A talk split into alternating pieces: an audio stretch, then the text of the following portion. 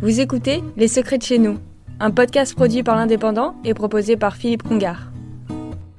Perpignan est fier depuis 2016 d'accueillir au sein de son université une école unique en France au nom discret SUP-ENR, qui traite des énergies renouvelables. Qui plus est, c'est une école publique. En plein cœur du campus d'énergie renouvelable, les élèves se sentent encore plus dans l'action.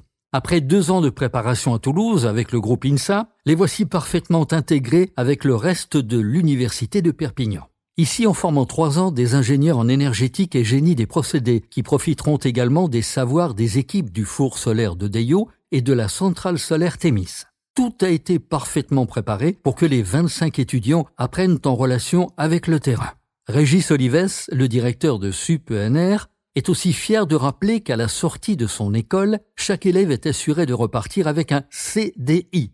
Voilà peut-être pour certains une inspiration pour le cours de leur orientation professionnelle. Notez bien pour en savoir plus le site de SUPENR à Perpignan, sup.enr at univ-perp.fr.